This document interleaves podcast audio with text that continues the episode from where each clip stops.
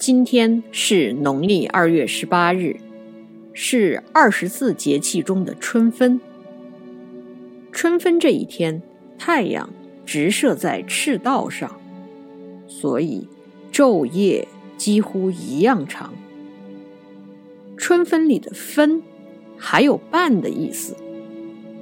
从立春到立夏之间，大约是九十天。春分就处在中分点上。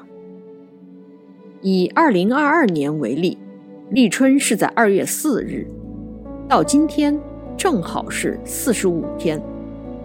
再往后数四十六天是五月四日，第二天也就是五月五日就立夏了。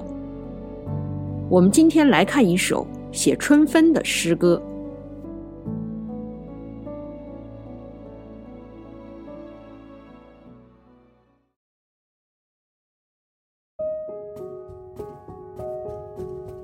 七绝苏醒，宋·徐铉。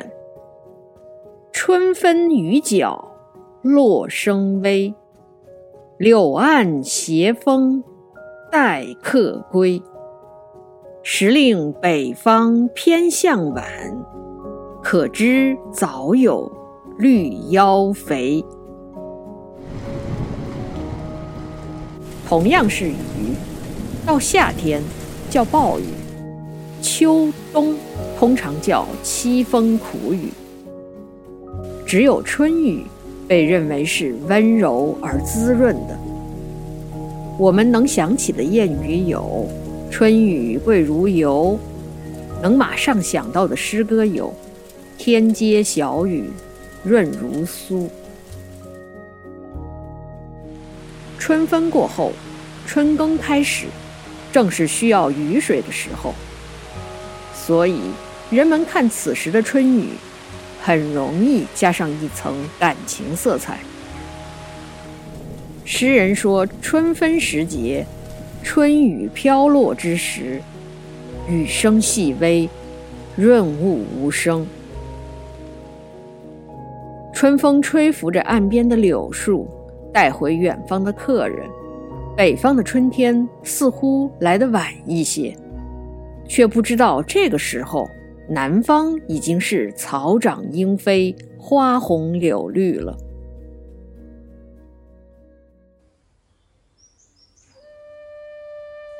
中国的南方和北方气候差异很大，另外，二十四节气的物候是以黄河流域为依据的，所以。北方地区刚刚转暖的时候，南方已经是繁花似锦了。有一年三月，我从北方到南方的一个省，出发的时候觉得还有点冷，一下飞机就觉得暖风扑面而来。从机场出来，看到的都是盛开的桃花和李花。确实，就像这首诗里所说的那样，“时令北方偏向晚，可知早有绿腰肥。”这个“肥”字挺有意思，让人想起了李清照所说的“绿肥红瘦”，指的就是树叶慢慢已经长得宽大了。这首诗里还隐藏着一个情节：春分时节。一个人从北方回到了南方，也许就是这里所说的“柳暗斜风待客归”的那位客吧。他感受到了不同地区之间物候的差别。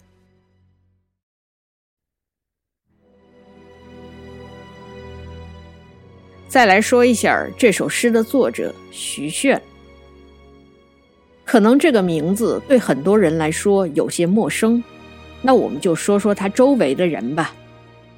一个是南唐后主李煜，他是徐铉的旧主。徐铉最初是在南唐为官，官至吏部尚书，他还曾经两次作为南唐的使臣出使北宋。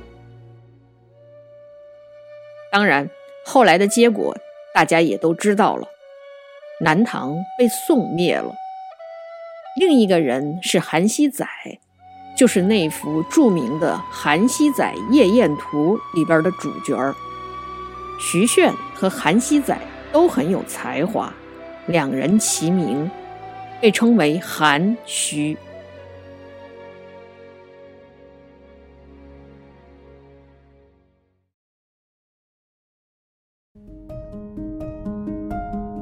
除了文学和书法上的才华外，徐铉在文字学上很有造诣。